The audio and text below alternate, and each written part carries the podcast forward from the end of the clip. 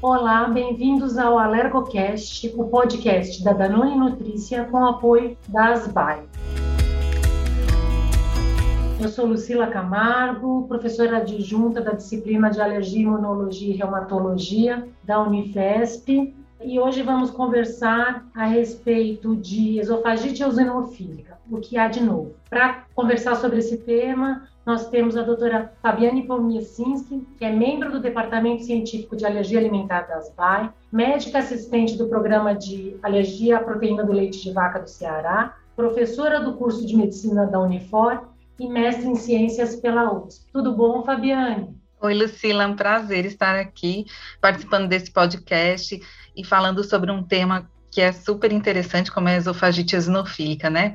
Foi meu tema, inclusive, a minha tese há mais de 10 anos atrás, quando a gente conhecia ainda muito pouco da esofagite, então achei muito interessante a gente falar hoje sobre o que há de novo, né, na esofagite eosinofílica. Esse é um tema bastante interessante que gera muita dúvida, e ter você aqui é fantástico. Obrigada, vamos lá. Então, quais as dificuldades no diagnóstico da esofagite eosinofílica?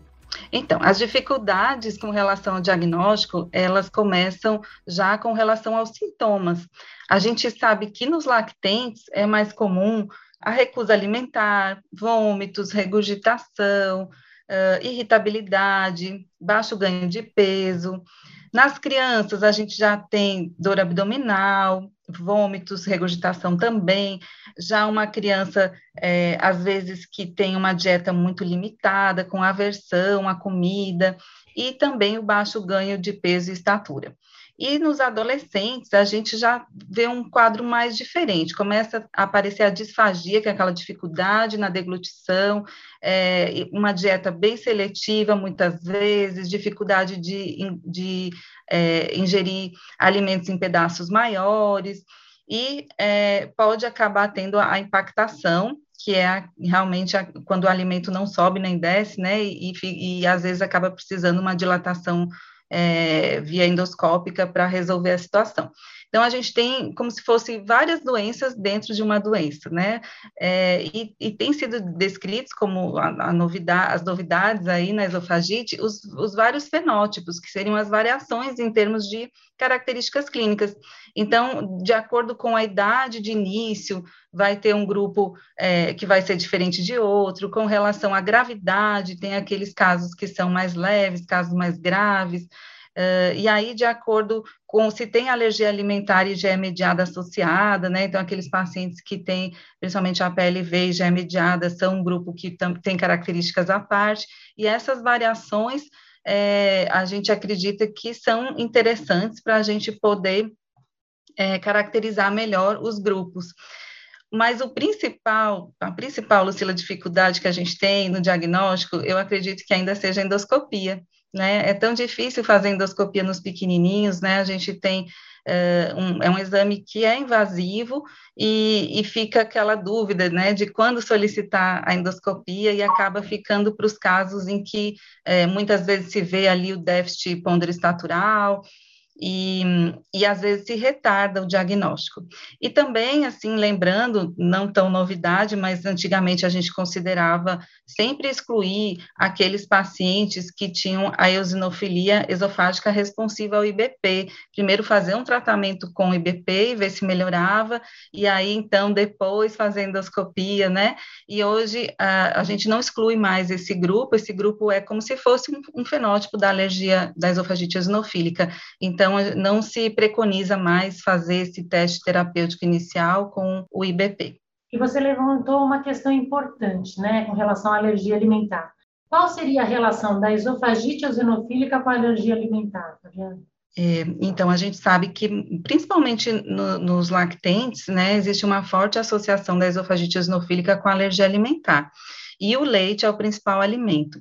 Foram descritas vários tipos de dieta, é, dietas excluindo apenas leite, dieta excluindo leite e trigo, dieta excluindo seis, sete alimentos, e dieta baseada de acordo com os testes alérgicos. E essa dieta baseada em, em, relação aos testes alérgicos, ou essa dieta de sete alimentos, é muito difícil, né?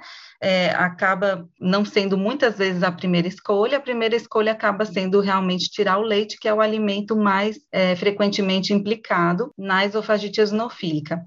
É, lembrando que não apenas o leite pode estar associado, nem sempre tem uma causa alimentar, né, nem sempre tem um, um alérgeno alimentar envolvido, já foram descritos é, ácaros como desencadeantes de esofagite eosinofílica, é, vírus e outros casos que não se identificam um desencadeante, mas quando tem um desencadeante alimentar, o leite, sem dúvida, é o mais comum, e nos pequenininhos a gente consegue fazer a, uma dieta elementar, uma dieta à base de aminoácidos, é, com mais facilidade para logo confirmar ou excluir essa associação com alergia alimentar.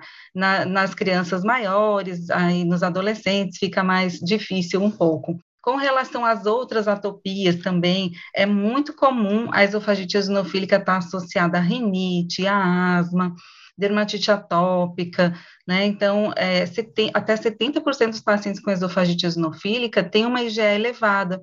Então, a esofagite eosinofílica, ela tem um, um componente alérgico grande, tem alguns autores que, que preconizam ela como fazendo parte da marcha atópica, e é, a gente tem uh, também, na esofagite eosinofílica, uma um, se a gente considerar a PLV desencadeada pela esofagite eosinofílica, é, nós consideraríamos ela como sendo de um mecanismo misto, onde a gente tanto tem envolvimento de IgE, quanto pode ter envolvimento celular, né? Então, ela é, um, é uma alergia é, de mecanismo imunológico e é uma doença alérgica. E, por exemplo, após feito o diagnóstico de alergia é, de esofagite eosinofílica, Quais seriam as opções de tratamento atualmente utilizadas?